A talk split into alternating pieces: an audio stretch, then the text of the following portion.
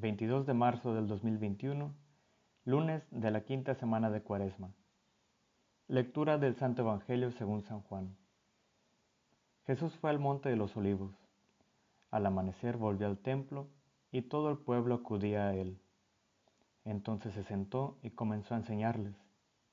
Los escribas y los fariseos le trajeron a una mujer que había sido sorprendida en adulterio, y poniéndola en medio de todos, dijeron a Jesús, Maestro, esta mujer ha sido sorprendida en flagrante adulterio.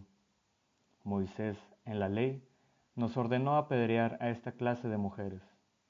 ¿Y tú qué dices? Decían esto para ponerlo a prueba, a fin de poder acusarlo. Pero Jesús, inclinándose, comenzó a escribir en el suelo con el dedo. Como insistían, se enderezó y les dijo, El que no tenga pecado, que arroje la primera piedra. E inclinándose nuevamente, siguió escribiendo en el suelo. Al oír estas palabras, todos se retiraron, uno tras otro, comenzando por los más ancianos.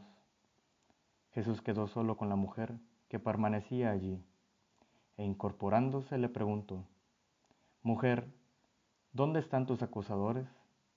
¿Alguien te ha condenado? Ella le respondió, Nadie, Señor. Yo tampoco te condeno, le dijo Jesús. Vete, no peques más en del adelante. Palabra de Dios. Buenos días, buenas tardes y buenas noches hermanos y hermanas desde cualquier lugar del mundo donde nos estén escuchando. Dios eterno, que ves lo escondido, que lo sabes todo antes de que suceda, tú sabes que han dado falso testimonio contra mí. Susana, mujer de Joaquín, fue acusada injustamente por dos ancianos de infidelidad, tras negarse ella a tener relaciones con ellos.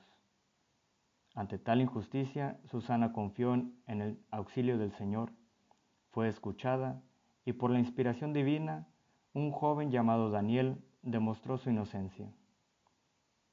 ¿Acudimos cuando gritan palabras de auxilio? ¿Qué podemos hacer para ayudar a tantas mujeres sometidas? El que esté sin pecado, que le tire la primera piedra. De esta manera Jesús responde a los fariseos tras preguntarle si habría que apedrear a una mujer tras ser sorprendida siendo adúltera, tal y como ordenaba la ley. ¿quiénes somos para juzgar a nuestros hermanos?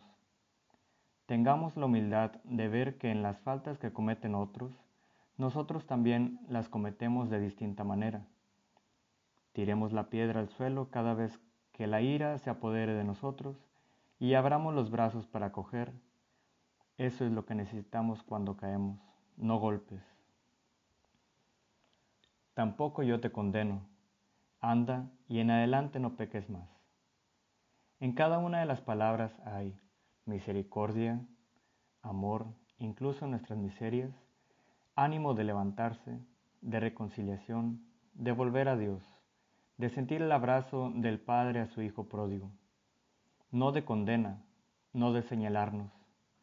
Acudamos a su encuentro, que resuenen esas palabras cuando acudamos a la confesión, cuando pecamos, que sean palabras propulsadoras para subir al cielo. En el día de hoy tengamos especialmente presente la vida de tantas mujeres que han sido y son asesinadas, tratadas como simple producto, quitando la dignidad que todos tenemos. Oremos con el Salmo. El Señor es mi pastor, nada me falta. En verdes praderas me hace recostar. Me conduce hacia fuentes tranquilas y repara mis fuerzas. Aunque camine por cañadas oscuras, nada temo, porque tú vas conmigo. Comenzamos esta semana en nuestro cuaresmario, donde hoy se nos ofrece la actitud de agradece. Entrégale a Dios incluso aquellas cosas que te cuestan e intentando ver en ellas posibilidades de crecer espiritualmente. En ese sentido, si buscamos en el libro del Yucat, en el punto 59 se nos pregunta, ¿para qué ha creado Dios al hombre? Dios ha hecho todo para el hombre, pero al hombre, la única criatura querida por Dios por sí misma, lo ha creado para que sea eternamente feliz. Y esto lo alcanza conociendo a Dios, amándole, sirviéndole y viviendo con agradecimiento a su Creador. El agradecimiento es amor reconocido. Quien es agradecido se dirige libremente al autor del bien y entra en una relación nueva y más profunda con él. Dios quiere que conozcamos su amor y que vivamos ya desde ahora toda nuestra vida en relación con Él. Esta relación dura eternamente.